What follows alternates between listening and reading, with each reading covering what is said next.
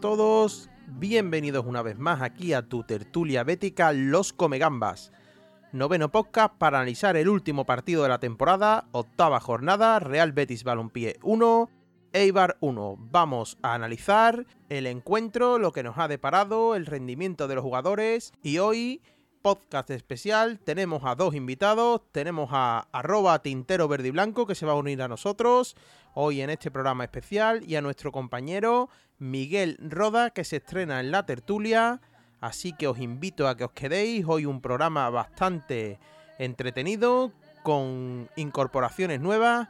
Así que os invito a que paséis y que disfrutéis con nosotros una vez más haciendo Betis. Muchas gracias. Como siempre, os dejamos nuestras redes sociales de contacto en Twitter, en el pajarito, arroba los tertulias, en Anchor, nuestra plataforma podcast, anchor.barra los tertulias. Y en Gmail nos tenéis nuestro correo electrónico por si queréis escribirnos algún asunto en concreto, tertulialoscomegambas.gmail.com. Para todo lo demás, recordaros que estamos disponibles en las principales plataformas de podcast, en iBox, en Apple Podcasts, en Google Podcasts y en Spotify.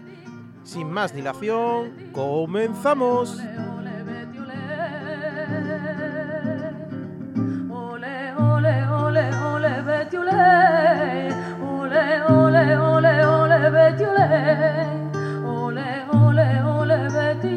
Ole, ole,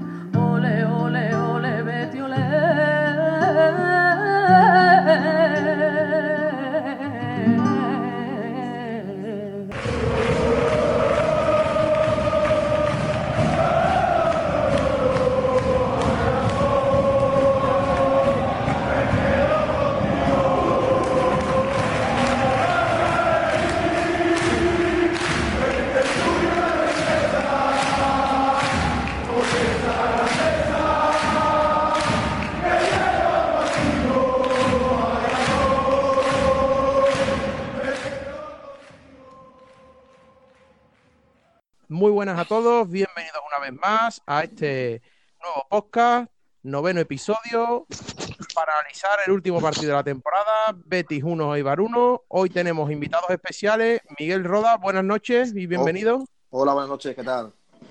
Bienvenido a la tertulia, eh, invitado especial y también darle la bienvenida a Álvaro, eh, Tintero Verde y Blanco en Twitter, muy conocida cuenta del Betis. Álvaro, buenas noches. Hola, buenas noches, un saludo. Pues quería haceros dos preguntas. Primero dar la en- bienvenida también a Luis Miguel, buenas noches. Hola, bu- buenas noches, compañero. Eh, Rubén, buenas noches. Buenas noches a todos. Y aquí Francisco. Eh, vamos a comenzar este podcast y primero quería dirigirme a Miguel y a, y a Álvaro para que me dijeran, yo siempre pregunto a la gente que, que es del Betis y me gusta mucho esta pregunta porque mi padre me la hizo de chico también a mi abuelo. ¿Cuál es el primer recuerdo que tenéis del Betis? Un recuerdo, el primero que se os venga a la mente del Betis. No tiene por qué ser un partido ni nada en concreto. El primer recuerdo que tengáis del Betis en vuestra vida. Cualquiera de los dos que, que le dé. Dale tú, Álvaro, si no te importa. Venga, sí, sin problema. Pues mira, así como primer recuerdo, yo ya sí. Miguel, si no te importa. Y ahora que- Venga, pues me adentro en, en la pregunta. Yo la verdad que, bueno, el primer recuerdo que tengo del, del Betis es el propio campo del Betis, porque no, no he tenido la suerte que, que yo sí estoy intentando que tengan mis hijos, de tener su carnet desde chico, nada más nacer y, y poder ver, ver el campo de- del Betis desde una temprana edad.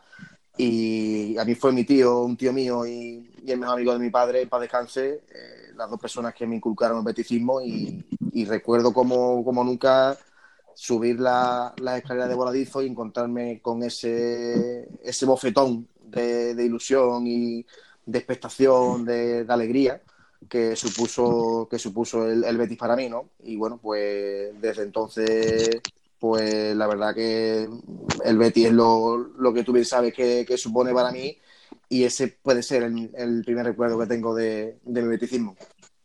Bueno, podemos decir, Miguel, que el Betis es parte activa de tu vida, ¿no? Sí, sí, yo la verdad que tengo la suerte y, el placer de poder decir que, formé parte del, grupo de comunicación hace muchos años de, la entidad. Eh, también formé parte de la comisión del centenario en, 2007 y, bueno, actualmente pues soy parte de, todo el organigrama técnico de, cantera, en concreto en, el femenino, ¿no? Y, bueno, pues la verdad que sí, que no, no puedo obviar por supuesto que, el Betis forma parte de mi vida y, encantado que estoy de ello, claro. Álvaro, eh, ¿te tenemos por ahí de nuevo? Sí, yo creo que sí, ¿me escucháis? Perfectamente. Álvaro, pues, tu primer recuerdo bético del Betis. Perfecto, mi primer recuerdo, a ver, es fácil, lo que me comentaba antes, como los que me sigan por redes sociales ya sabrán que yo soy criado en cuna sevillista, de hecho toda, toda mi familia es, sevillista, entonces yo cumplo con esa premisa de, de que el bético nace, de que no se hace. Entonces yo recuerdo, mi primer, mi primer recuerdo en verde y blanco son dos cojines, dos cojines con dos alineaciones del Betis cuando salieron a un partido con, con Aquino, Alexis, Merino, Jaime, si, si hace años de eso. Y lo conveniente un partido era un, Atlético de Madrid Betis. Sí, bien. Lo hemos perdido de nuevo a, a Tintero. Tintero no, sin, Ahora lo incorporamos. Bueno, Miguel, eh, actualmente, ¿cuál es tu labor especialmente en el Betis? Eh, me interesa mucho el tema del staff técnico del Betis Fémina, que tenemos una nueva sesión deportiva que, está, sí, hombre, bueno, a la orden del día. Está claro que el, que el fútbol femenino de hoy es, una realidad, ¿no? Es un, boom que existe y, solamente tenéis que daros una vuelta por, por, los diferentes campos de fútbol durante el fin de semana e incluso por los equipos colegiales, ¿no? Donde también podemos ver a bastantes chicas practicar el fútbol. Bueno, pues formo parte del, cuerpo técnico del equipo juvenil como, segundo entrenador eh, y después del equipo cadete si soy el, primer entrenador. Y después de esta temporada también formo parte del departamento de, scouting y, detección del talento eh, en femenino. Entonces, bueno, pues la verdad que no me falta, no me falta el, trabajo durante los fines de semana porque, bueno, nos estamos recorriendo todos los campos de fútbol donde sabemos que puede estar jugando alguna chica para tenerla en, eh, bueno, pues tenerla a vista y, poder hacer una valoración lo más exacta posible de cara a su futuro en nuestra entidad o no, ¿no? Entonces, pues, como te digo, a día de hoy es que son muchísimas las chicas que hay que ver y, y bueno, pues, tanto a nivel de entrenamiento como te cuento en el juvenil y en el cadete como para esto, pues esa es la relación que mantengo con, con el club, ¿no? Y pues nada, Miguel, eh, a ver, a ver si se incorpora nuestro compañero Álvaro de nuevo, que está teniendo problemas técnicos. Sí. Sé que está la cobertura regular. Eh, Luis, mi buenas noches de nuevo. Eh, yo, como solo tú a un programa, también me gustaría hacerte la misma pregunta. ¿Tu primer recuerdo así que tengamos del Betis? Que sea tu primer recuerdo del Betis. Bueno, pues mi primer, perdón, mi primer recuerdo del Betis eh, es de bastante pequeñito. Me acuerdo que me lleva mi padre junto con mi hermano el mayor y mi hermano el tercero. Bueno, que mi hermano el mayor se ha cambiado a cera y se hizo sevillista. Y bueno, el primer recuerdo que tengo es pues cuando antiguamente, no sé si a día de hoy eso sigue, sigue en pie, el Betis los últimos 10-15 minutos de cada partido pues abría todas las puertas del estadio para que la gente que estuvieran fuera pues pudieran visitar lo que es el, el estadio. Entonces la primera vez que me lleva mi padre, recuerdo que entro en la grada de fondo y bueno, fuera el subir, me viene una bocanada de aire fresco con olor a césped y ya en cuanto subía el rugir de la gente ya me hacía que las piernas me temblaran y demás y ya bueno ya cuando salí por el vomitorio y vi ahí al Betty y toda, todo lo que conlleva eso, afición, cánticos y demás, pues bueno, eh, sentí, no sé, eh, es algo que siempre he contado y demás. Y siempre dije que bueno, que mi primer recuerdo del Betis es un temblor de pierna al llegar a, al ver ese estadio, ¿no? Rubén, ¿tu primer recuerdo del Betis?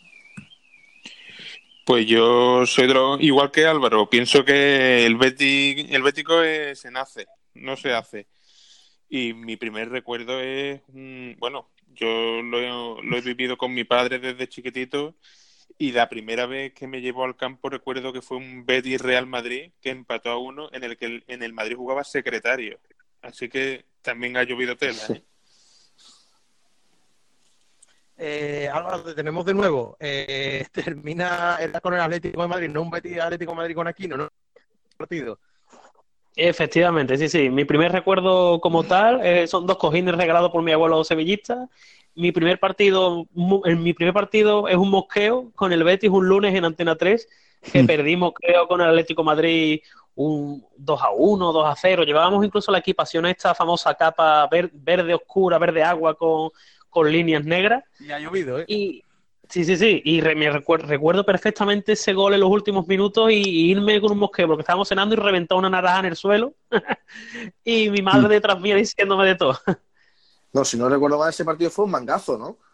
Sí, sí, es que yo te digo, es que los lo recuerdo sin vagamente porque era muy chico. Y recuerdo perfectamente la, la equipación de Herbeti, mm. la, la, camiseta verde agua con las calzonas negras y, eso, perder así, un perder 2-1, 2-0, algo sin raro. Y del mosqueo, naranjazo al suelo.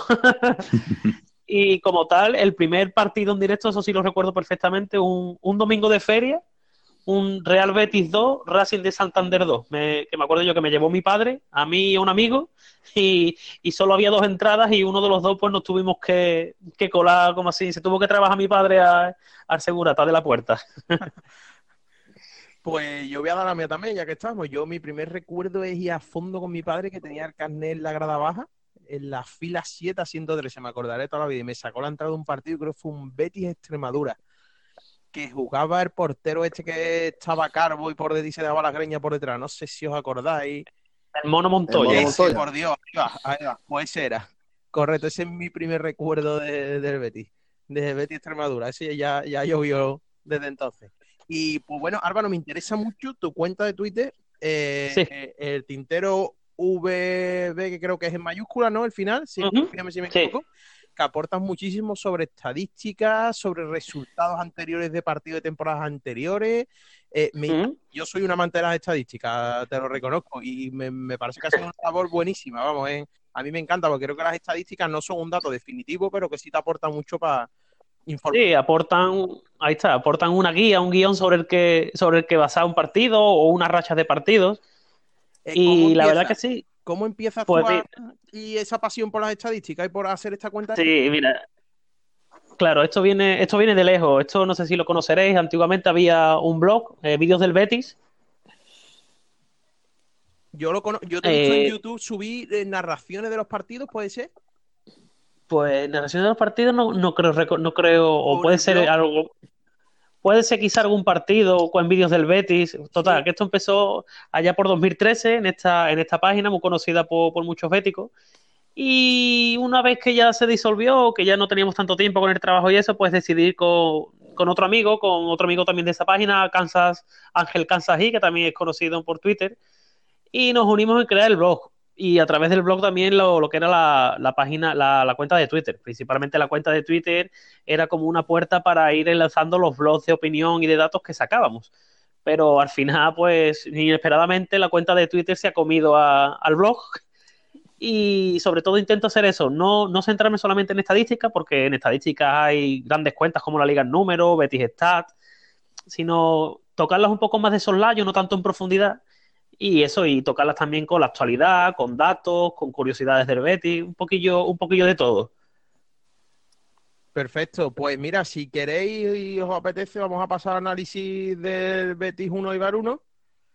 Eh, el último partido, el último podcast analizamos el triste Villarreal 5 Betis 1 y este empate. Y yo quería, para no aburrir, todo el mundo habrá visto los resúmenes, habrá visto las jugadas repetidas 300 millones de veces. Yo quería que me dierais una opinión así, pero primero solo un titular y después entramos a desgranar, ¿vale? Si no os importa, una pequeña frase, un titular de lo que es el partido, solo el partido. Y después, si queréis cada uno, ya nos explayamos la situación del Betis actual y demás, que tenemos largo y tendido el que quiera. Eh, si quieres, Miguel, comenzar un balance del partido, breve balance. Lo más breve posible, por favor. Pues una- un titular me, me pide, Fran. Sí, un titular, un titular. Pues falta trabajo. Eh, Álvaro, un titular. El Betis de Rubi no termina de carburar. Eh, Luis Miguel, La misma historia de siempre. Rubén. Un desastre de defensa. Bueno, yo me, yo me lo voy a ahorrar, que para eso soy el que presenta, tengo ventaja, porque no voy a aportar nada más, creo que han sido muy buenos. Eh, a ver, eh, situación actual del Betis, nueve puntos, si no me equivoco, hoy tengo a Tintero que me puede corregir con las estadísticas, hoy tengo a alguien que me gana con las estadísticas, ya no me podéis decir pesado de las estadísticas, que hoy tenemos uno que es peor que yo, ¿eh? Así que nueve puntos en ocho jornadas, este Betis eh, no termina de arrancar, todos los partidos de casa empezando perdiendo, si no me equivoco. Y no, no termina de arrancar el Betis, como bien habéis dicho. Eh, no es una situación cómoda, dos puntos de descenso. Es cierto que a tres de zona europea. Eh, próximo desplazamiento, si no me equivoco, en San Sebastián, en Anoeta. Después y empieza Artur Vale del Betis. Eh, Álvaro, ¿qué te parece a ti? Eh, eh, situación actual del Betis, ya no el partido, porque el partido me quedo con lo de siempre. Es que no sé, como el Betis no es fiable, no es no Sí. Betis que te dé una sensación, salvo destellos contra el Villarreal un poco y el día del, del Levante, quizás la segunda parte, mm, estamos en un Betis que no es fiable para nada y que nos invita a confiar, por lo menos en un partido que controle. No hemos controlado ningún partido desde inicio. Entonces, no sé cuál es tu visión de, de lo que llevamos de temporada. Este es un pequeño balance. Sí. Mi visión de la temporada más o menos lo que, lo que tú has venido diciendo. Es un Betis irregular, es un Betis que va a reones. No, no ha hecho un partido completo. Quizás el partido más completo que hemos podido ver fue ante el Leganés o ante el Levante. Pero es un Betis más por que si el año pasado se, se veía el Betis de Setién, que era un equipo previsible, que siempre te iba a jugar lo mismo, este Betis combina arreones de buen fútbol, entre comillas, arreones de fútbol o de intentos de fútbol directo, que yo pienso que es que muchos jugadores no saben todavía jugar así, eh, tienen demasiado interiorizado todavía lo que es el estilo de Setién. Y vimos eso, estamos viendo un Betis que no, un Betis muy irregular, con una defensa muy irregular, un centro del campo muy irregular y una delantera que sorprendentemente, quien lo diría, es Loren el que está dando la, la cara y es el que está dando puntos al Betis. Sí es cierto que ante el Eibar había un precedente, que hablando otra vez de las estadísticas de, de Hernández Hernández, que con este árbitro que nos cuesta, nos cuesta la misma vida ganar. Es sorprendente que, que de los 12 últimos partidos oficiales solo hayamos ganado un uno. El árbitro no tiene, culpa, no tiene culpa, obviamente, ni, ni, ni ante el Eibar, ni ante el Villarreal, pero, pero sí es cierto que es un Betis que no termina de convencer. El Betis, el principal problema que tiene para mí es que en ese centro de campo, ese pivote, que muchos decían que no era necesario, que ahí estaba Javi García.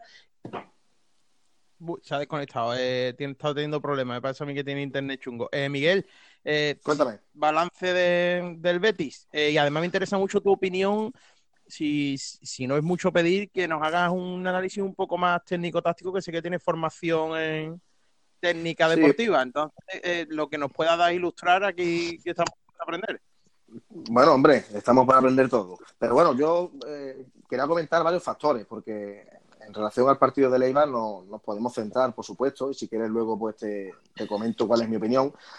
Pero a nivel general son varios factores, como, como comento, los que yo creo que hay que analizar, porque ahora, a día de hoy, ahora mismo, eh, lo que podemos escuchar en relación al, al Real Betis Balompié es o paciencia o que todo es un desastre. Y yo creo que hay que coger eh, un poco de, de, las muchas cosas que estamos escuchando o leyendo. ¿no? Yo he titulado antes eh, la situación actual del equipo como que falta trabajo, porque yo soy un gran defensor del trabajo. Por eso básicamente lo, lo he dicho. Creo que el trabajo pues, en fútbol es lo que te puede hacer eh, crecer, madurar, progresar y en este sentido sacar, sacar puntos. ¿no? Entonces, ¿a qué me refiero cuando creo que falta trabajo? Pues eh, a que veo cosas que después del tiempo que lleva eh, este equipo trabajando con, con Ruby, pues no las veo. y al no verlas, creo que hay que trabajarlas, ¿no? Y para muestra, pues un botón, ¿no? Los repliegues creo que son muy mejorables, las acciones a balón parado defensivas creo que nos rematan absolutamente todo.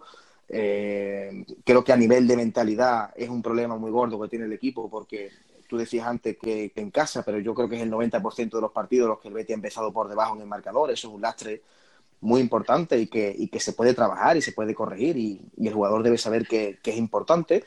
Y después, por ejemplo, la salida de balón, a la que sí le doy la razón al compañero Álvaro en el sentido de que, de que eh, queremos eh, coger lo bueno que tenía el sistema de, de Setien los dos cursos pasados, donde, bueno, pues eh, cuando todo iba bien, daba gusto ver al equipo sacar el balón jugado.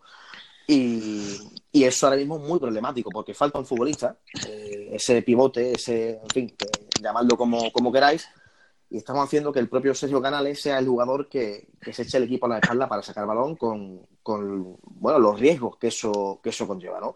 Pero sin embargo, después de contar esas cosas, mm, no podemos pensar que, el equipo es un desastre en mayúscula, porque en mi opinión no lo es. Eh, yo diferencio mucho, eh, compañeros, el perder un partido al que te saquen del campo. Es decir, no es lo mismo el partido que se pierde en Villarreal, donde el equipo baja los brazos desde que el famoso eh, nos mete un mangazo, esa es mi opinión, mm, a que el equipo pierda, pero esté en el partido. Esa, ese es un análisis diferente, ¿no? Entonces, estoy viendo muchos más partidos donde el Betis pierde, pero merece mucho más. Entonces me preocupa, me preocupa mucho porque esto no significa eh, repartir azúcar, ni mucho menos, porque sigue siendo igual de problemático, ¿no? El equipo no suma puntos y se mete, se mete abajo. Pero es cierto que quitando Barcelona y, como te digo, Villarreal, mm, el equipo ha perdido partido, lo ha empatado también, eh, pero no ha sido sacado del campo, es decir, no lo han aplastado, ¿no? Entonces yo creo que esa es la esperanza que tenemos que tener, que el equipo,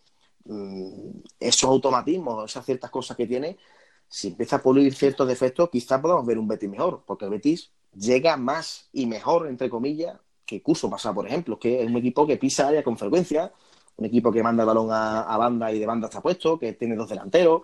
Bueno, eh, mm, ahora mismo sigo, eh, y con esto termino, sigo teniendo un, sentimiento un poco contradictorio, donde termino muchos partidos pensando que el equipo mm, ha merecido más, pero que el equipo tiene que trabajar más, ¿no? Entonces, pues quiero ver, quiero ver eh, en los siguientes partidos si Rubi es capaz de, dar con la tecla para que el equipo, sobre todo, deje de ser tan endeble en defensa, que yo creo que es principalmente lo que anda matando al equipo. Eh, Luismi, eh, balance. Bueno, pues yo estoy en algunas cosas estoy de acuerdo con Miguel, ¿vale? Eh, principalmente yo lo que veo que, bueno, eh, mi titular lo he, denominado la misma historia de siempre, porque, bueno, al final el Betis ha sido siempre así, cuando más esperamos de él, menos nos da, cuando menos esperamos, más nos da, ¿no? Entonces, bueno, respecto a lo que comenta Miguel, pues sí, evidentemente el Betis carece de trabajo, trabajo a nivel táctico, eh, trabajo a nivel físico, porque no puedo entender cómo un jugador que viene de hacer una pretemporada con el Rayo Vallecano, en el caso de Alex Moreno, para mí, junto a Loren, sean los futbolistas de la plantilla que mejor condición física tiene. ¿Vale? Eh, he escuchado por ahí los rumores de que, bueno, de que los preparadores del Betis eh, aplican una fórmula de obtener unos picos de forma en, meses posteriores, pero bueno, eso a mí no me vale. Así que, que nada, que lo que dice, como bien dice Miguel, el Betis necesita trabajar muchísimo en defensa, ¿vale? Yo creo que Rubi es un entrenador que es bastante válido, eh, porque es un entrenador que, creo que tiene bastantes conocimientos, tiene gran capacidad de trabajo, prepara los partidos de manera individual, es decir, no, no hacía como el señor Setién, que tenía un partido y decíamos, bueno, que vamos al campo Barça, jugamos con, igual con el Barça, jugamos igual con el Eibar, jugamos igual con el Getafe y con todos los equipos juega igual. Eh, de Rubi me gusta que cada partido lo prepara de manera independiente, intenta poner siempre a los mejores en el campo. Ya se vio el caso el otro día. Canales a lo mejor no estaba en su mejor momento, pero lo mantuvo en el campo. Guardado no estaba en su mejor momento, pero lo mantuvo en el campo. y son cosas de Ruby que sí me gustan. Lo que sí creo que hay una cosa de Ruby que no, no me termina de, de cuajar es su capacidad de, de transmitir.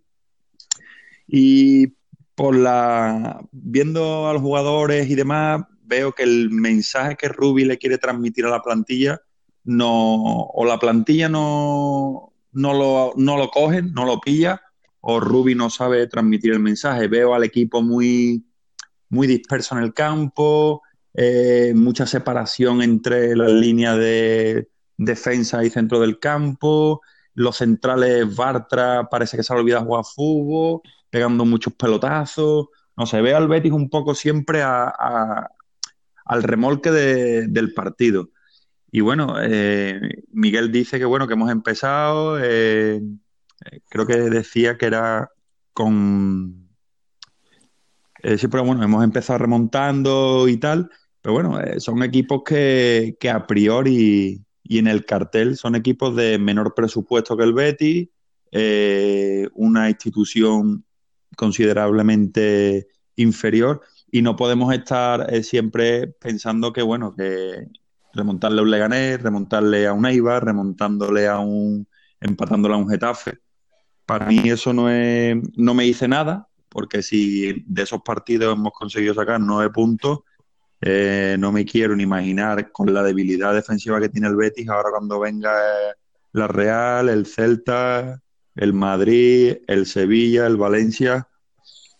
Así que nada, yo creo que Rubi mm, tiene crédito dentro de, de, lo que es el equipo. Eh, me refiero cuando digo equipo a, lo, a los que mandan arriba pero yo creo que en breve la afición del Betis se le puede echar encima si en un par de partidos al Betis no se le ve mejoría y no, y no se le ven resultados. Rubén, un balance que sea un poquito más corto que el de mi amigo, que Luis me llevaba sin grabar tiempo y se ha, se ha ahogado a gusto, ¿eh? Y llevaba tiempo sin venir. Sí, aquí lo tenía apuntado. Lo tenía todo apuntado. Dale, eh, Rubén. Pues mira, en gran parte estoy de acuerdo con Luismi. Eh, a mí me da tristeza ver el Betis que estoy viendo eh, después de las expectativas que hay puestas en esta temporada. Eh, el objetivo es entrar en Europa y hasta el momento no se ve que el equipo vaya en, en el camino correcto de conseguir ese objetivo, que además es primordial para mantener el nivel que tiene actualmente la plantilla. Eh, hasta este momento el Betis no ha demostrado nada. La defensa yo creo que es un auténtico desastre. Además, pongas a quien ponga, porque da igual que pongas a Fedar con Mandy, que pongas a Bartra, da igual. Sigue teniendo los mismos problemas.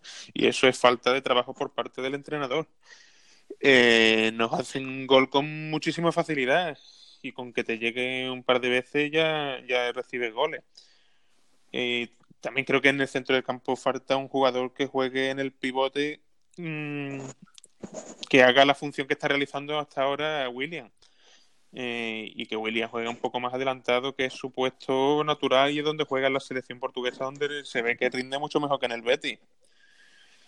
Sí, en los partidos que hemos jugado hasta ahora, que hemos jugado contra rivales que se suponía que eran bastante asequibles y como dijimos en una de las tertulias de principio de temporada, que decíamos que era un, principio de campeonato bastante asequible para conseguir puntos y empezar bien la temporada, pues al final está resultando un desastre.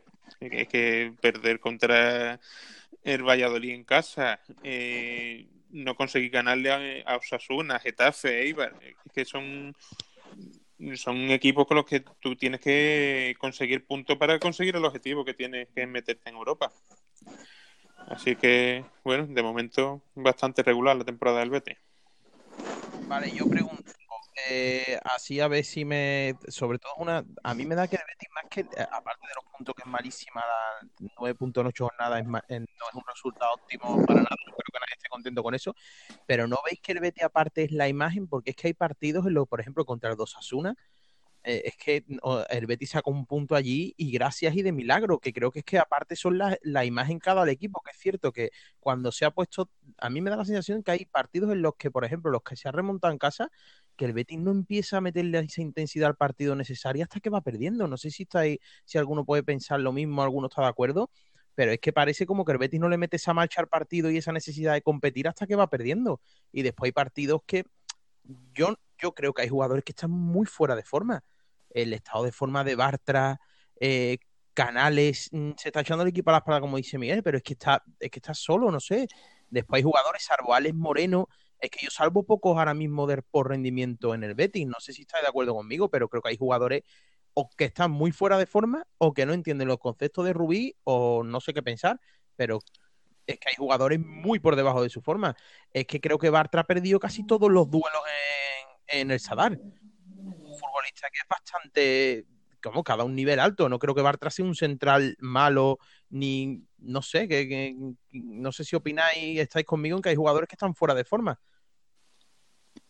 Sí, es verdad que eh, hay partidos en los que el Betis ha salido a verlas venir y, hasta que no se ha visto de- detrás en el marcador, no, no ha sido cuando ha empezado ya a, a echarle un poco de, de vergüenza torera, podemos decir, y empezar a pelear por el partido, pero ya una vez que se ha visto de- detrás en el marcador. Hay Bueno, pero- también algunos partidos, por ejemplo, eh, en el partido del Villarreal, la primera media hora fue bastante buena, estuvo llegando bastante e- el equipo verde y blanco, pero en el momento que, que te llegan una vez y te marcan, ya se viene abajo el equipo. Y eso es por la fragilidad defensiva que tiene ahora mismo, que con lo más mínimo ya te hacen gol. Yo Eh, pienso que, yo pienso que bueno, que el Betis ahora mismo, las circunstancias en las que ha empezado la liga, eh, el Betis, mm, lo que es el Betis en sí, para mí no ha remontado ningún partido.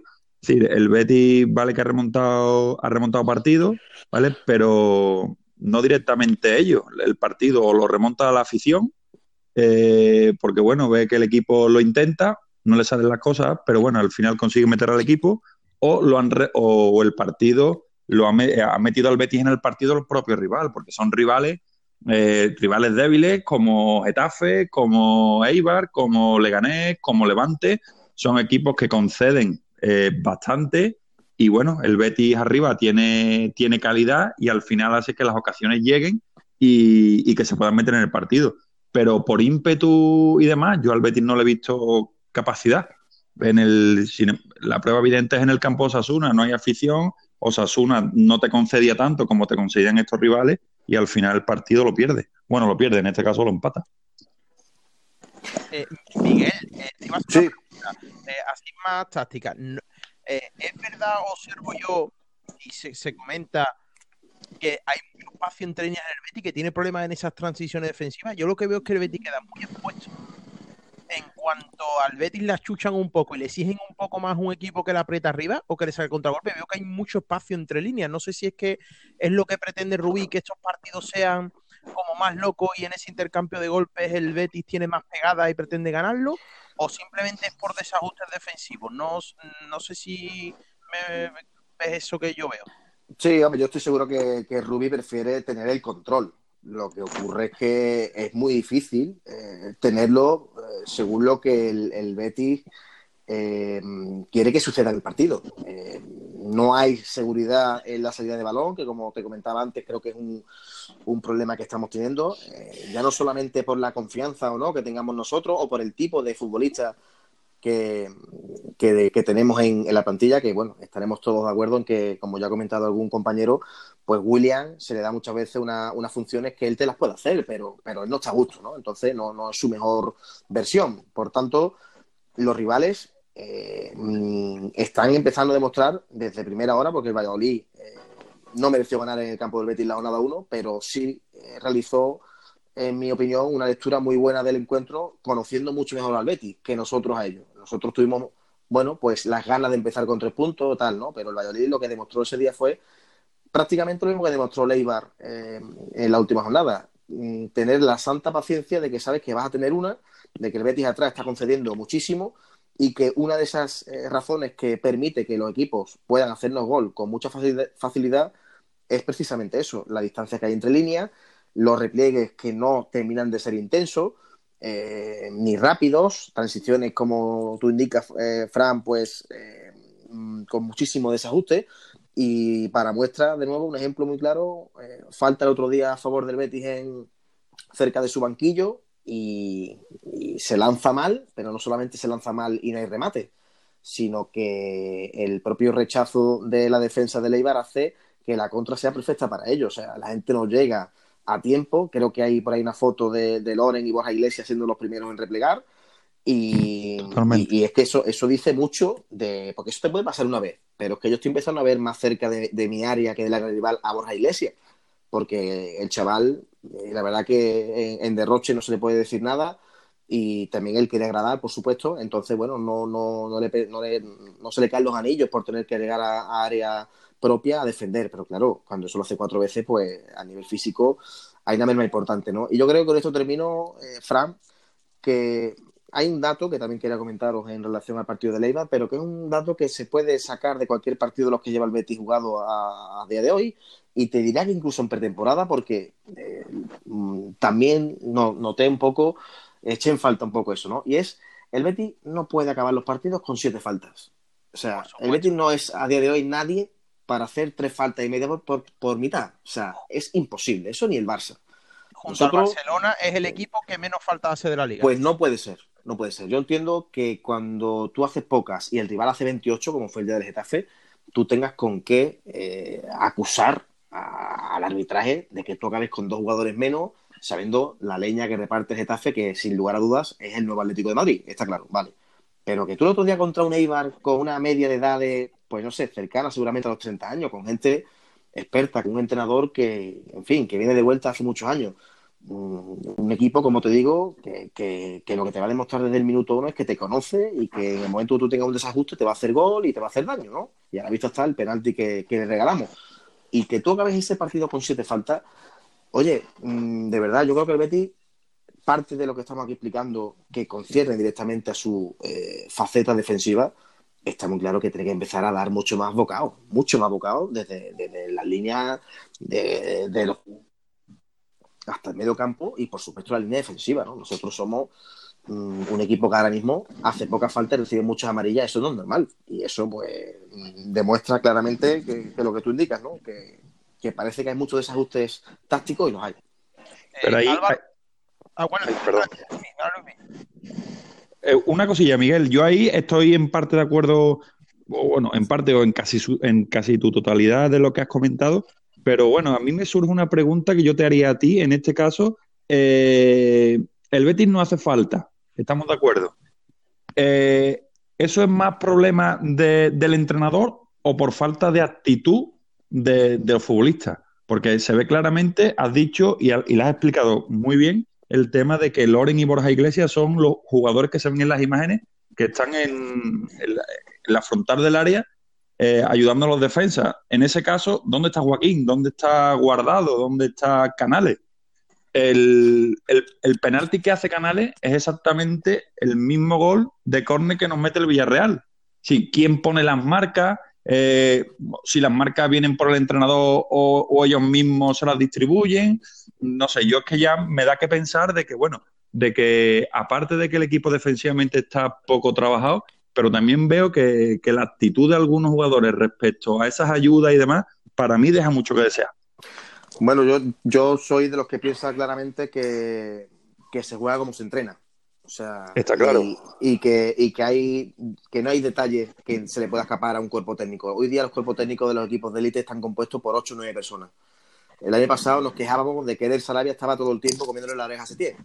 Este año no hay ninguna comida de oreja, no hay nunca, casi nunca hay nadie al lado de Rubi. Entonces, eh, creo que el segundo entrenador, el ayudante, eh, Marcos Álvarez, todo el mundo tiene su función, que es importante. Las marcas no tienen que estar claras el día del partido, tienen que estar claras el primer día que se empieza a entrenar de la semana, porque si tú sabes que es un equipo peligroso a balón parado, que tiene un buen rematador, que tiene gente que le gusta el choque, que mete codazo, es que eso hay que saberlo, eso es fútbol. Es que eso, es que eso no, no se te puede ocurrir a ti 10 minutos antes de saltar al campo, ¿no? Entonces lo que no es normal es que Orellana, que mide 1.40, te saca un penalti en el campo del Betis, no es normal. Saca a el que lo cubra, o sea yo, es que no es normal, es que no puede ocurrir. Y si después te mete el mangazo el bar, pues nos quejamos, pero que no puede ocurrir. Entonces, mmm, hay que conocer al rival, hay que conocer eh, cuáles son su, sus armas, cuáles son sus debilidades, y está muy claro que tú haciendo siete faltas demuestras falta de intensidad. Claro. Eh, hay una jugada el otro día mmm, que, que, que, recuerdo que el Eibar mueve el balón de banda derecha a izquierda y que hay dos, dos, momentos en los que los jugadores del Betis pueden encimar un poco a, a jugadores del Eibar y es que ni siquiera metemos un poco de hombro, de carga, no metemos piernas, o sea, dejamos como el balón pasa por delante nuestra, circula de un lado a otro y nosotros solamente basculamos a trote. Mm, pues demuestra que tú ahí te falta trabajo defensivo, te, falta agresividad bien entendida. Y, después nos encanta ver equipos como el propio Getafe o el propio Atlético de Madrid, cómo muerden cada circunstancia del juego, cómo muerden cada pelota y cómo acaban los partidos con un montón de recuperaciones. Tú a lo mejor no vas a tener esa, esa estructura porque no eres un equipo hecho para eso, pero oiga, al fútbol se juega y cuando tú no lo tienes, tú tienes que morder para recuperarlo, es que no hay otra. Entonces, eh, sea Canales que está en el campo, o, sea Gastún, o sea quien sea. Y el Betis ahí, vuelvo a repetir lo mismo.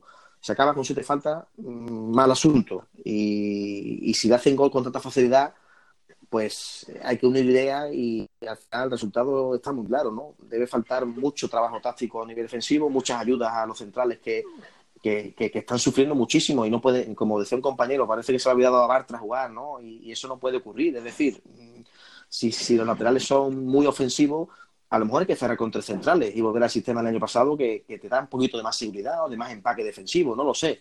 Pero evidentemente, mm, con cuatro atrás y con laterales del estilo Pedraza, Alex Moreno, eh, Emerson, vamos a sufrir muchísimo porque no tenemos el típico medio centro que te hace la raya. Bueno, que se me va a quedar dormido Raúl y no. Ay, perdón, que no va a querer más. Álvaro no va a querer más grabar. Álvaro. Nada, yo, yo volviendo, se me escucha bien, ¿no? Sí. Vale, perfecto. Sí, yo volviendo al principio, hombre, sobre lo de los puntos, estamos mal. El mismo Ruby, eh, me recuerdo al principio de pretemporada, cuando salió el calendario, esperaba contar, decía, no se me olvidará, eso, esos 9 de 12. Pues al final 9 de 12, los primeros cuatro partidos, llevamos 8 y hemos conseguido los 9 ahora, o sea que por puntuación estamos muy mal. Estamos muy mal y el principal problema es el calendario que viene ahora, que, que con el calendario anterior mínimo deberíamos haber sacado unos yo no te digo sacar 24 puntos, pero unos 16, 15, movernos por esa, por esa zona de puntos. En lo que respecta al nivel de jugadores, yo creo que el principal problema es que tienen demasiado interiorizado lo que es el, el juego de Setién, sobre todo la columna vertebral, lo que es Mandy, lo que es Canales, lo que es Joaquín. Eh, Bartra no es nuevo, Bartra, el nivel de Bartra no, no, es nuevo de esta temporada. Bartra, bueno, bueno, bueno, hizo sus primeros seis meses aquí. El año pasado fue muy irregular, al igual que está haciendo este. Yo creo que este incluso empeora al Bartra del año pasado. Y con respecto a Canales y Mandy, es eso. Yo creo que Canales está notando mucho el cambio de técnico y Mandy sobre todo está notando mucho lo que es que no ha tenido pretemporada y que casi no ha tenido vacaciones. Mandy ha estado jugando la Copa África hasta el final. Entonces, yo creo que por eso, a eso, esos dos jugadores son los que están notando más que nada la, ese cambio de ese cambio de idea. Pero, si es cierto, directamente, ¿crees que el bajo rendimiento del Betis es por jugadores que están fuera de forma? ¿O crees que Rubí, el compañero que ha hecho una buena posición entre Luis y Miguel, eh, ¿crees que no que falta trabajo defensivo de Rubí?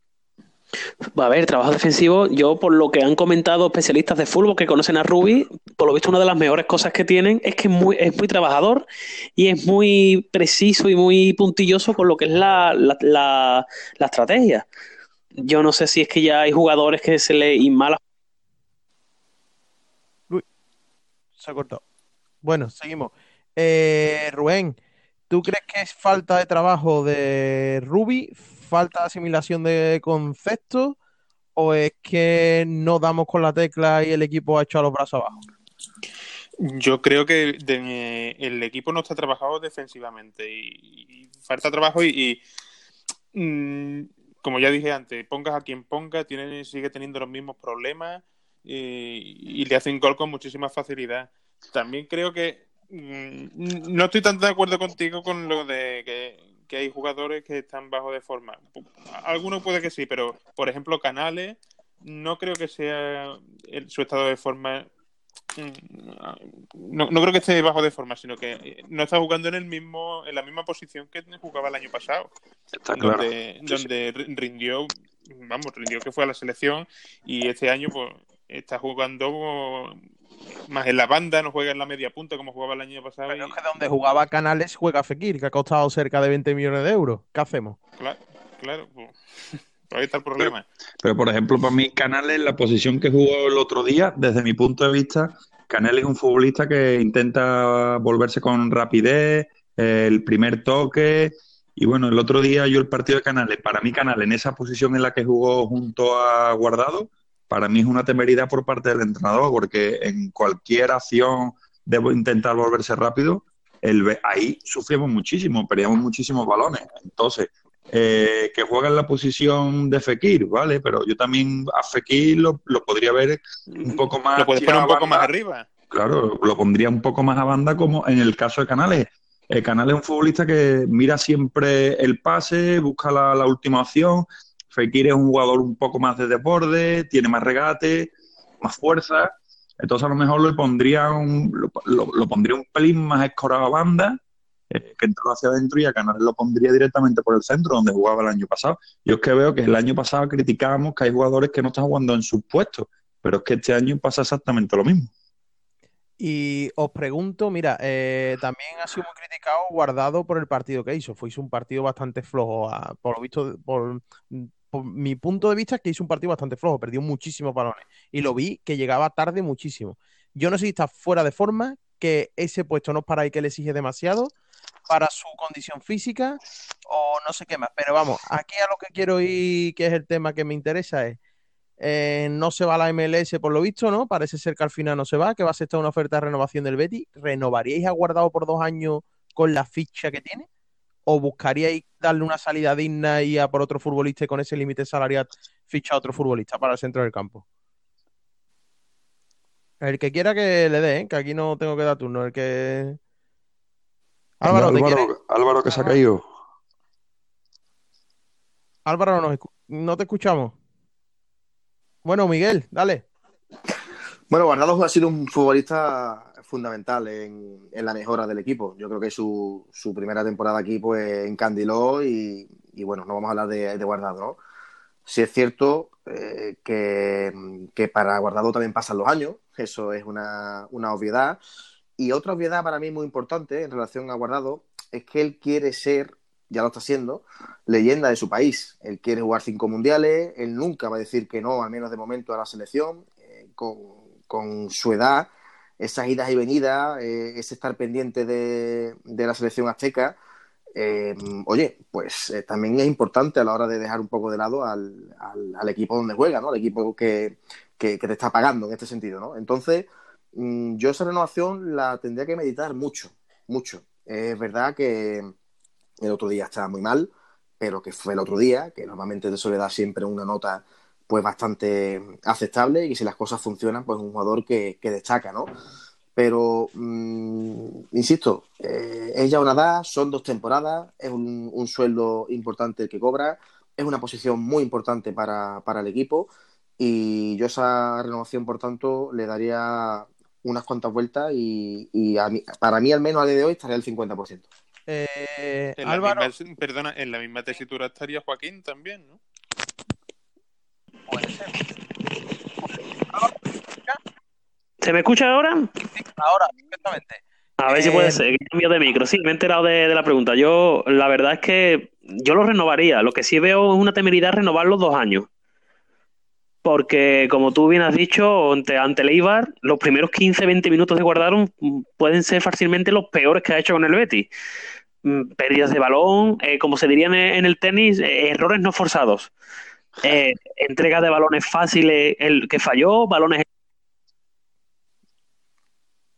Nuestro compañero no tiene el día. Luis No, no. bueno, yo la renovación de guardado, mm, no, evidentemente el tema de los dos años me parece abusivo, me parece un poco ah, una tomadura de pelo a la afición, ¿no? Eh, ¿Por qué? Porque, bueno, guardado, como bien dice Miguel, ya tiene una edad y el Betty debe de, adoptar otra, otra filosofía. El caso, el caso más cercano es el que tenemos en el Atlético de Madrid, ¿no? Eh, un jugador leyenda del Atlético Madrid, como puede ser Godín, como puede ser Fernando Torres, como puede ser Felipe Luis. Aquí les dijo, mira, yo quiero tres años de renovación. Y le dijo, no, no, no, no. Usted ya ha pasado el límite de los 31, 32 añitos, vamos a ir temporada a temporada, eh, que cumple objetivos, renovamos automáticamente. Que no, pues bueno, tú por tu lado y yo por el mío. Entonces, bueno, yo creo que el Betis está por encima de todo, no hay jugadores por encima del Betis Guardado dio una temporada, una primera temporada bastante buena, pero ya después su rendimiento ha ido bajando considerablemente. Y así que, bueno, renovarle dos años lo vería una tomadura de pelo a la afición del Betis. Eh, Rubén. Vamos a ver, los jugadores no son máquinas y también tienen días donde no, no, no les salen las cosas y yo creo que por, por norma general Guardado ha estado haciendo buenos partidos hasta ahora y, sí es verdad que el, otro día no estuvo muy acertado, pero yo creo que ha dado bastante buen rendimiento. Sí, yo no creo que el rendimiento sea lo que estemos jugando. Lo que estamos jugando es que tú le vas a hacer un contrato a un futbolista con ya una edad, como dice Miguel, que vaya a un mundial, a otro mundial pretende ir, y que vas a renovar los dos años, que no tienes que ver rendimiento que te está dando ahora, tienes que ver, digamos, no es como esta curva de amortización, no se habla así en economía, eh, no sé si alguien es economista aquí que me corrija, esa curva de amortización, si ves que a este sueldo, también es lo que dice Miguel, había que valorar mucho y pensarlo. Si se va a bajar la ficha como ha hecho Javi García, pues bueno, a ver si se baja la ficha, renueva dos años, pero con la ficha actual que tiene y el problema del límite salarial que tiene el Betis, ten en cuenta que si no entramos en Europa, el límite salarial va a ser muy perjudicial para el Betis conforme un equipo bueno para la temporada que viene. Entonces, lo que hay que ver, lo que yo me refiero a la pregunta es, no estoy jugando el rendimiento de Guardado en el Betis. Lo que me refiero es si a vista dos años renovarías a Guardado. Eso es lo que me refiero a la pregunta. Yo lo renovaría si se bajara la ficha. Mm, a ver si tenemos ya el compañero. ¿Nos escucha, Álvaro? Vale, sí, sí, perfectamente. Sí, ¿me escucháis? La aplicación Anchor que da quebraderos de cabeza tremenda, no te preocupes. A, ver lo que dura, que me está siguiendo, que me está cansando la aplicación. sí, la verdad es que a día de hoy es una temeridad renovada guardado dos años. Y dicho por él mismo la semana pasada en un programa de radio local, él se va a quedar. Él está muy cerca de esa renovación. Yo, la verdad, lo renovaría lo que es conociona, conociona a otro, como se ha hecho con Javi García. Lo que pasa que Javi García se ha hecho por, por el tema del límite salarial. Entonces sí es cierto que tampoco hay que olvidar más que la edad, que la edad no me preocupa mucho porque mira, mira Joaquín cómo está, son las rodillas. Guardado tiene, no sé si las dos, pero una rodilla sí la tiene bastante fastidiada por, por la artrosis. Entonces sí es cierto que yo veo que dos años es un poco temerario. Sí es cierto que tampoco Guardado está dando las prestaciones que dio el primer año. Le está pasando más o menos lo mismo que, que a Bartra. Vale, eh, Rafa, buenas noches, ¿se ha incorporado? Rafa. Bueno, no pasa nada. Creo que no puedo hablar, ¿eh? Vale. Eh, a ver, y el tema Joaquín, ya que lo habéis sacado, Álvaro, ¿sigue? ¿Renovarías a Joaquín dos temporadas? ¿Sería a los 40 años? A Joaquín. Yo, Joaquín, aparte es que es lo que creo que va a hacer el club. Joaquín le va a dar una renovación en blanco. No se puede hacer una renovación en blanco porque la FIFA no lo permite. Pero yo creo que ahí el club, tanto el club como Joaquín, mm, no van a tener problemas. Y, y a Joaquín es que yo soy de los que piensa que hay que darle, que mientras que rinda, hay que darle lo que pida. Muchos dicen, no, es que le gusta mucho la noche, le gusta mucho la huelga. Mira, un jugador de 38 años, si no se cuidase, si saliese de la de noche, si abusara de, de bebé o de salir o de lo que sea, no te da ese rendimiento. Entonces yo, yo sin pensarlo, a Joaquín lo que pida. Un gran rendimiento mm, no solamente en el campo, sino también psicológicamente en el vestuario. Sí, sí, es de, eso, es de esos jugadores que, hacen vestuario. Necesario. Hay, hay, jugadores como Guardado, por ejemplo, que sí también hacen vestuario, pero eh, con respecto al carácter, al empuje, y Joaquín lo hace de como de, estado anímico, es como es un levanta es un levanta vestuario, además lo han dicho muchos jugadores, que cuando tienen el mal, mal día, eh, ven entrar a Joaquín con la sonrisa, con las bromas, y quiera que no eso, tira del equipo para adelante. Bueno, eh, Luismi, ¿renovarías a Joaquín? Eh, bueno, es una pregunta tiene trampa, ¿no? Lo renovaría mm, moralmente sí, eh, pero no sé, al final lo que importa es el rendimiento que te pueda dar de, de vista a dos años, ¿no? Son 38 años los que tiene Joaquín y yo creo que, bueno, que ya Joaquín personalmente creo que debería dar un pasito al lado, dejar paso a la sabia nueva y sobre todo, bueno, porque mi filosofía de entender el fútbol y, de ver cómo funcionan los vestuarios, pienso que cuando hay jugadores con, bueno, con tanta edad dentro de un vestuario, llámese Javi García, eh, Guardado, Joaquín, Eh, son ya demasiados futbolistas con mucho recorrido, con mucho vivido y, y ellos mismos intentan manejar el vestuario, son todos. Entonces no, no creo que sea una buena opción ni, ni renovar a Joaquín por dos años, ni renovar a, a Guardado por otros dos años. A Joaquín, le, evidentemente, le, le pongo un cheque en blanco y le digo, mira Joaquín, lo que tú quieras. Pero ya como, como directivo, eh, un estilo butragueño, relaciones institucionales, algo así. Pero ya que deje paso a la Sabia Nueva, y porque lo he dicho, eh, tantos jugadores con, con una edad ya considerable manejan el vestuario y al final unos de otros se contaminan. Eh, Miguel, renovación de Joaquín. Yo a Joaquín, eh, Joaquín es leyenda, Joaquín eh, yo creo que jamás se va a arrastrar con la camiseta del Betis, jamás. Por tanto, él va a ser el que diga estoy para un año, estoy para dos, no estoy para nada. Y creo que eso beneficia al Betis, beneficia al Betis porque Joaquín ahora mismo, nos guste o no, es eh, una de las imágenes más importantes que tiene esta entidad.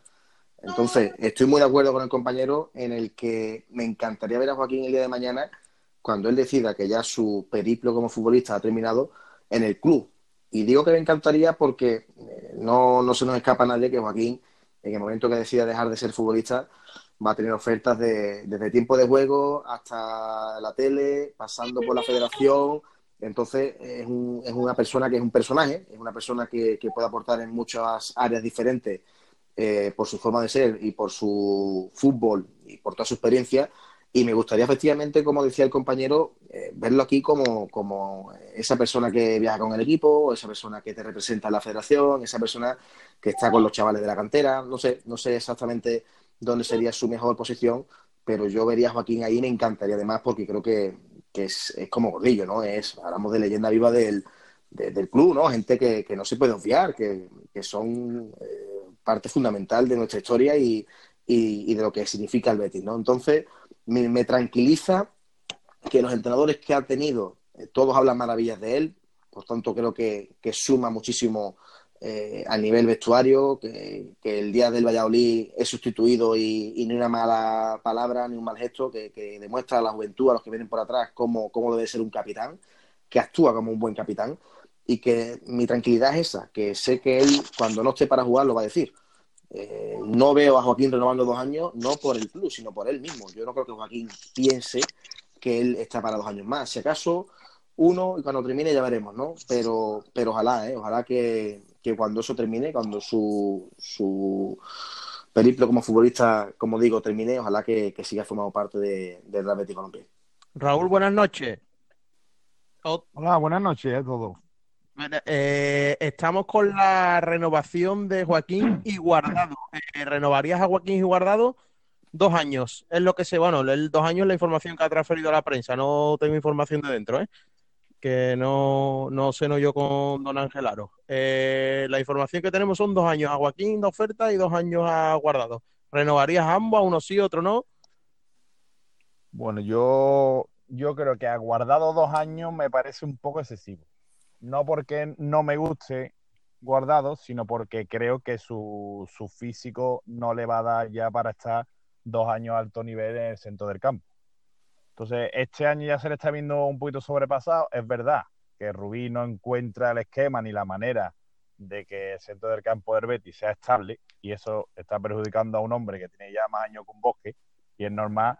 El otro día contra, contra el, con él iba en casa, el pobre es que no dio una. Los primeros 70 minutos no dio una, pero es que estaba desbordado. Estaba corriendo para todos sitios, como un pollo sin cabeza. Cada vez que le llegaba el balón le daba mal. Entonces yo creo que a Guardado se le puede hacer un, un poco largo la exigencia de, de, jugar en el Betis. Ya con Joaquín, mmm, estaba escuchando aquí a, a Miki. Eh, yo creo que a Joaquín sí le queda acuerdo. Para un añito más seguro.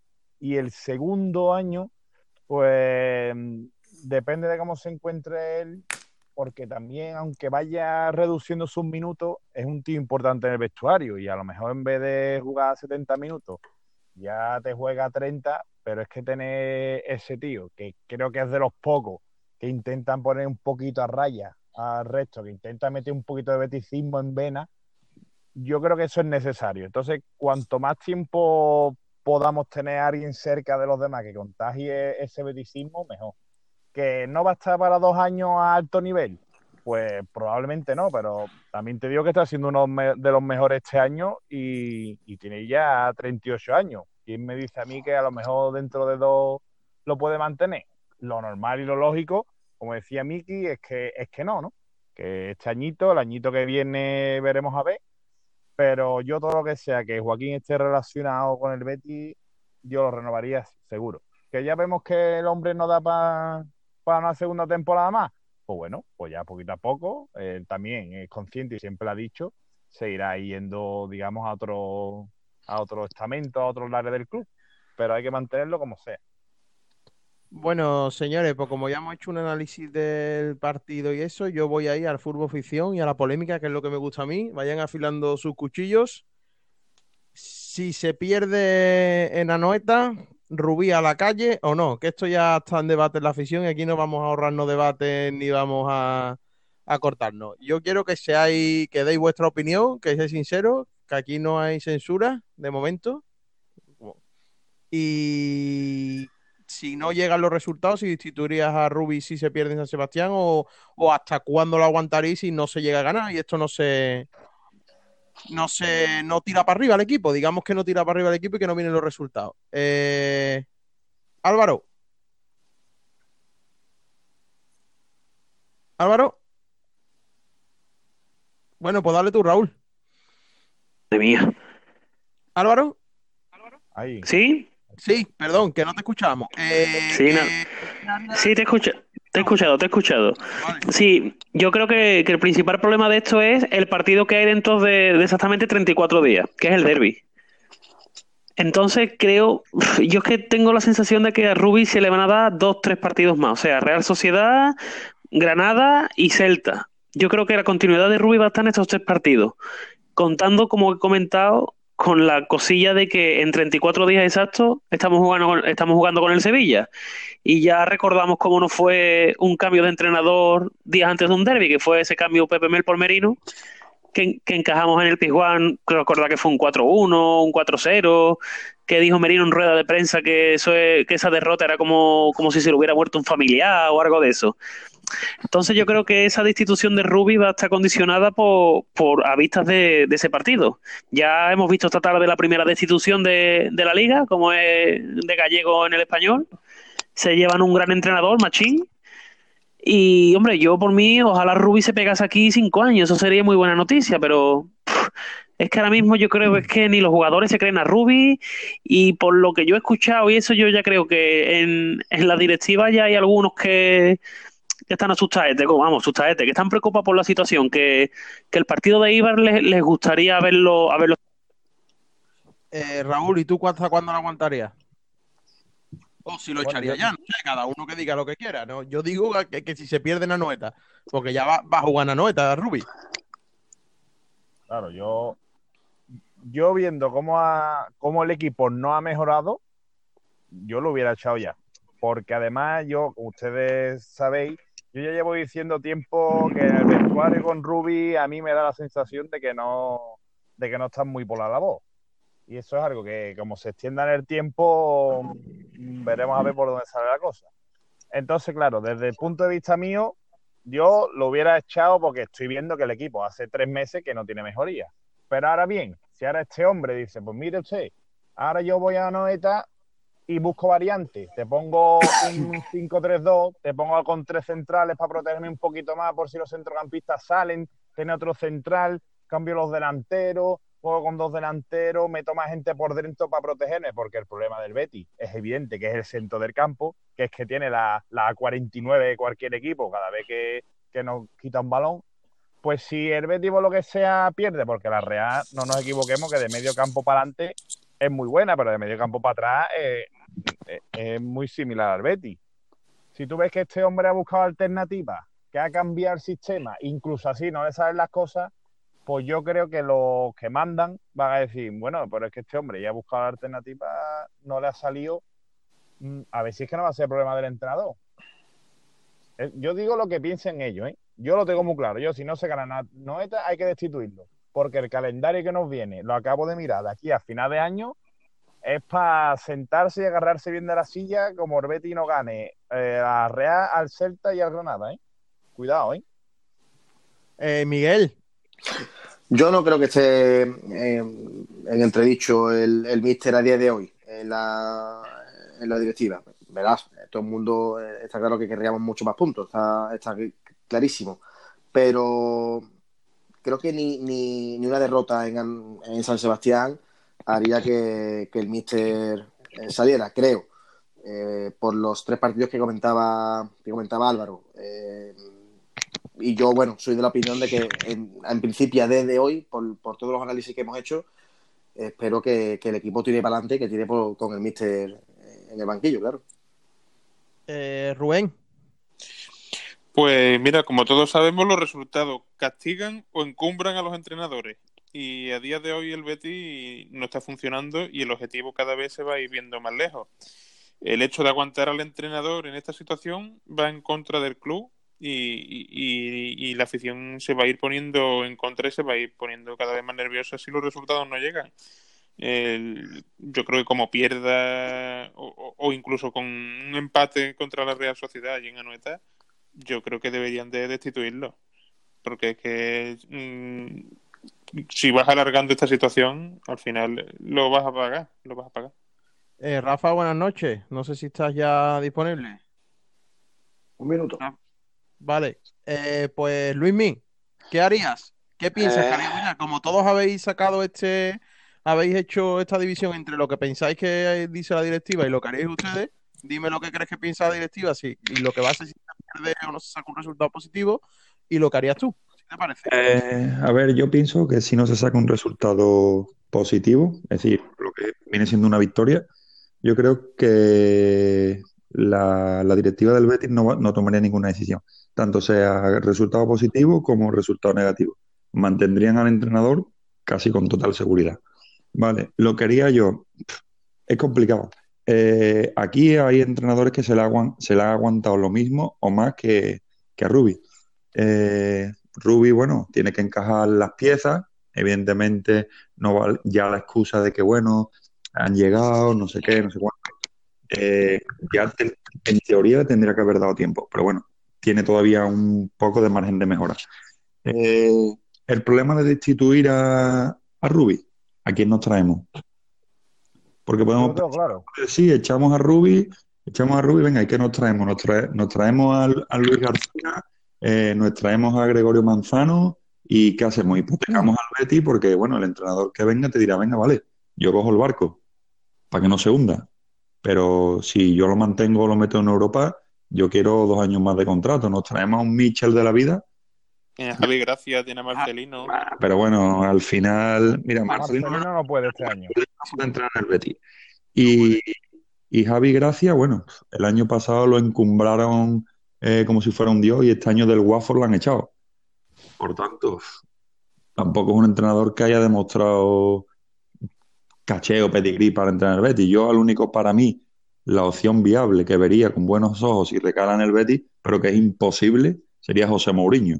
Por lo tanto, eh, mantendría a Rubí, le daría crédito porque, bueno, esto, si ahora se echa al entrenador, pienso que, que puede ser algo caótico, tanto para la afición como la plantilla. Ya no solo porque se gane o se pierda en Anoeta, sino el problema es todo lo que viene después, la serie de partidos, el derby, no me lo quiero ni imaginar. Yo voy a dar mi opinión, creo que el Betis no va a echar a Rubí. Y te voy a decir por qué. Porque No, Rubí tiene claro firmado, si no me equivoco, que me corrija alguien, tres años, a un millón de euros por temporada. El Correcto. Betis no pudo fichar pivote defensivo porque tenía de liquidez lo mismo que tengo yo un día 29 de mes. Porque se buscaban sesiones. Esas son las, todas las informaciones que salieron. Eh, Siempre hablamos de lo que trasciende a la prensa. El Betis no va a afrontar, sabiendo que, tiene, que va a tener que acudir al mercado de invierno seguramente a firmar un medio centro defensivo y va a echar al entrenador y se va a gastar 3 millones de euros en un finiquito. Yo creo que lo va a aguantar lo máximo posible. Lo mismo que pasó con Setién el año pasado. El año pasado el Y español, al cons- final lo acabamos pagando.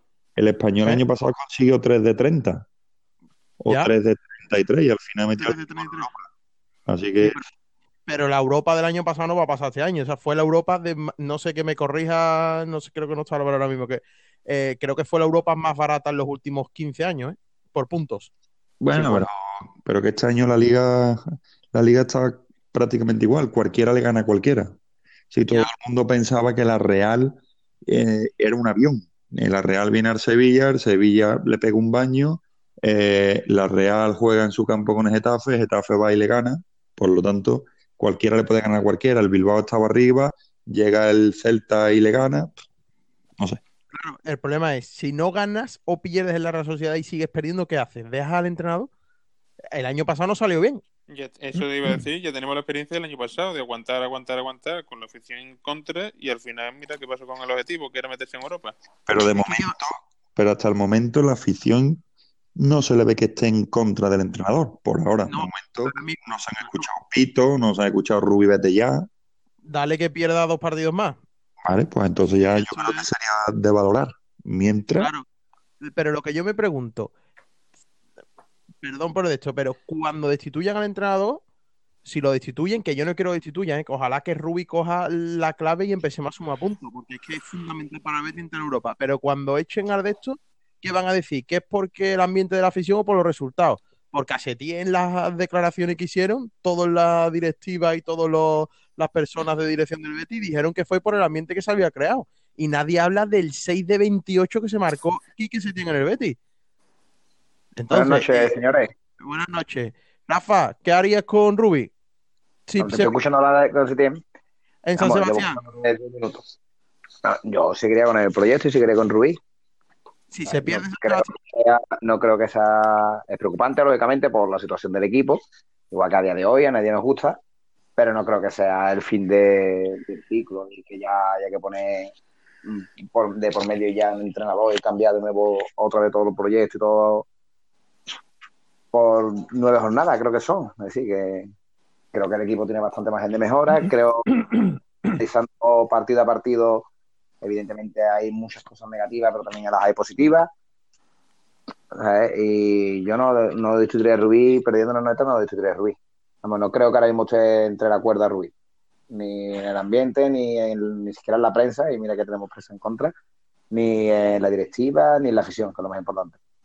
Hablamos, ah, estabas hablando de Setién, porque el año pasado Setién, pero hombre, Setién también jugaba con una ventaja. Setién jugaba con la ventaja de que el año anterior venía con, ¿sabes? Que venía con una clasificación para la UEFA. Yo imagino que eso también empezaría a la hora de valorar la situación de Chao o no Chao Setién. Vale, eh, a ver, para no Vale. cuarto. Eh, ¿creéis que el equipo que Rubi va a solucionar el asunto? ¿Creéis que el equipo va a tirar para arriba? A mí la sensación que me da a día de hoy es que las cosas no mejoran. Lo que tengo desde la temporada. Yo creo que los signos que yo veo, ¿eh? que de punto de vista, creo que el equipo no mejora, que se vienen viendo los mismos defectos desde el primer partido de la temporada. Y que creo que, que sí, que hemos tenido adversidades, árbitros y demás, pero creo que me preocupó mucho cómo bajó el equipo los brazos en Villarreal. Mucho, mucho, mucho, cuando el penalti, porque tú me puedes decir que es un mangazo, correcto, no sé qué. Yo particularmente tengo mi opinión sobre eso. Pero porque a ti te piden una decisión contraria o que sea injusta, que eso te va a pasar en el fútbol siempre, y más siendo el Betis, pues si tú fueras el Barcelona o el Madrid, te va a pasar poco, pero siendo el Betis que el equipo como bajó los brazos contra el Villarreal, no sé, no me da sensaciones buenas, que no, no, no tengo muchas cosas de que coger para decir, es que creo que el Betis de Rubí va a remontar y va a ganar en Anoeta y va... No sé si ustedes veis es- esa sensación que yo tengo. ¿Ustedes creéis, habéis visto que, y, o pues mira, pues yo veo esto, tal, eh, creo que va a remontar el equipo? No sé. Yo no he visto ninguna mejoría en ninguno de los partidos y el juego del equipo no me invita a confiar en un cambio de actitud, ni un, ni- no sé, a mí no me, no, no confío mucho en, en un cambio. Miguel, Yo quiero que, eh, pensar que sí, por, por- porque igual que se ven cosas muy, muy llamativas, negativas, eh, es verdad que el equipo, como, como al menos yo opinaba anteriormente, no es un desastre. Eh, si acaso la línea defensiva, la verdad que, que bueno, que, es tan, tan mejorable que, casi que sí, ¿no? Pero lo que es en cómputos generales, eh, muchos partidos el Betis ha merecido más, se han hecho cosas como para haber rascado algo más y bueno, con esa filosofía, con esa mentalidad y mm, quiero pensar que con un entrenador del que antes comentaba también el compañero, y, bueno, eh, también yo he tenido esa referencia, que es currante, que, bueno, que es meticuloso, etcétera, etcétera, quiero pensar que está en ello, ¿no? Que está en, en la manera para, para, que el equipo pues levante el vuelo y, mejore y coja la típica racha de tres, cuatro partiditos que te anime y te meta un poco en, en una zona más tranquila y, y, más gustosa, ¿no? Eso quiero pensar, pero es cierto que, bueno, que por suerte o desgracia en el fútbol manda los resultados y, el equipo pues requiere de una reacción cuanto antes, ¿no? Porque pasan los, los partidos, suma pocos puntos y sobre todo que vemos que todo el mundo compite teniendo supuestamente menos armas que el Betis, ¿no? Eh, tú ves partidos de ayer como le compite el Valladolid al Atlético de Madrid y, y bueno, pues es que son cosas, ¿no? Que, se, que también estamos viendo y, y, el Betis que supuestamente pues ha hecho un, una, una, inversión y un desembolso importante para tener eh, más eh, prestaciones que el curso pasado, pues debe empezar a ganar partidos, está claro. Rafa. Yo, yo, igual que Miki, yo creo que sí, evidentemente, y espero que sí. Y valoro, valoro mucho las cosas positivas también que tiene el equipo. Aquí hablamos de que el no se le ve nada, pero tampoco estoy de acuerdo que el tampoco se le ve nada. Yo creo que había muchos partidos en el que el hemos salido injustamente perdiendo, igual que lo de que en Villarreal bajamos los brazos, tampoco estoy totalmente de acuerdo que el equipo bajara los brazos, sino yo creo que fue más bien fue más bien al contrario, que el, equipo que se volvió fue loco. El equipo con el 2-1 y ese penalti injusto y se veía tan superior que yo no creo que el Betis se tirara de Diana, pues ya estamos perdidos, sino que al contrario, sino que salió tan a lo loco a buscar tres de empate rápido que eso fue lo que nos provocó que al final los tres goles que fueron los, goles creo que fueron el, cuarto y no, el tercero, el cuarto y el quinto creo que fueron el 88, el 21, el 24 Ahí el penalti fue en el 70, es decir que de 70 hasta el 88 esos 15 minutos era un Betty loco a la arriba que yo creo que fue lo que pecó del Betis, no de bajar los brazos, sino de, de, tirarse a la locura en vez de seguir haciendo lo que estaba haciendo hasta el momento del penalti. Y, a ese y me acuerdo más que estuvimos hablando de ese partido y cuando estuvimos hablando durante el partido, durante el partido veníamos de hacer una segunda parte magnífica contra el Levante, pues veíamos que el equipo estaba tirando para arriba, que el equipo tenía una calidad que todo era posible que en cualquier momento el Betis te encadena dos, tres partidos sigo ganando y nada más que este equipo coja confianza, yo creo que hay muy pocos equipos que puedan ganar partidos como puede ganar los Betis. Lo que es que muy importante esa confianza que yo creo que a día de hoy no la tiene el equipo. Y creo que no la tiene porque yo, en mi opinión, yo creo que están empezando a ver jugadores que no van creyendo lo que se le está queriendo enseñar desde el banquillo. Me imagino, porque otra cosa no me cabe.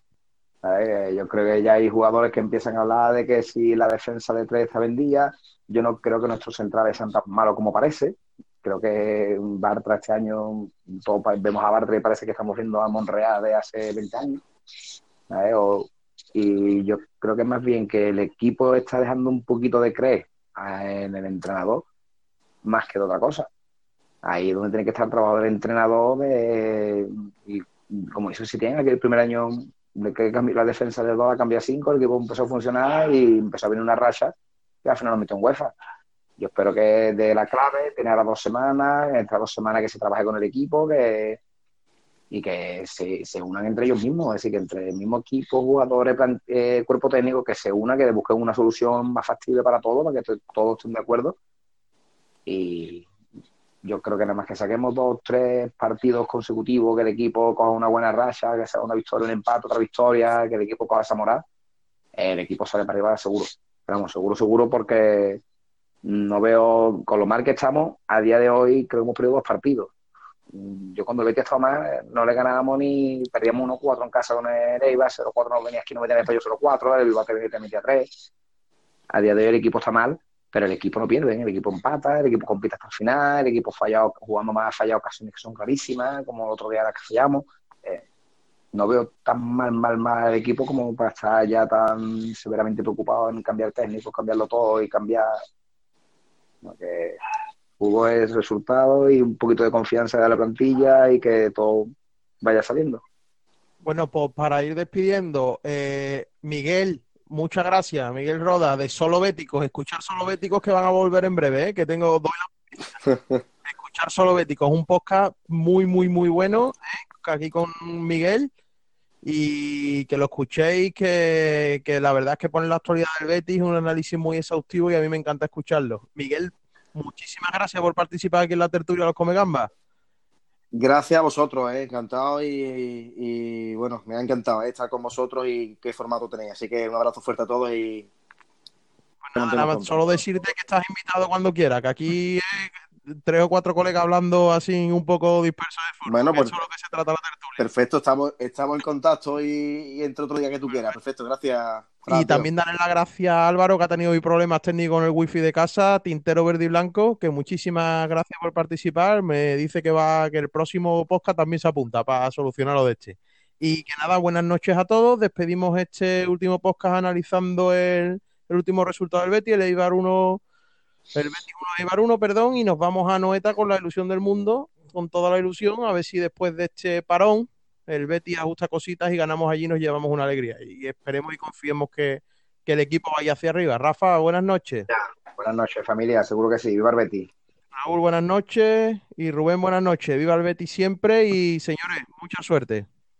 Buenas noches, muchas gracias. Hasta luego. Luego. Luego.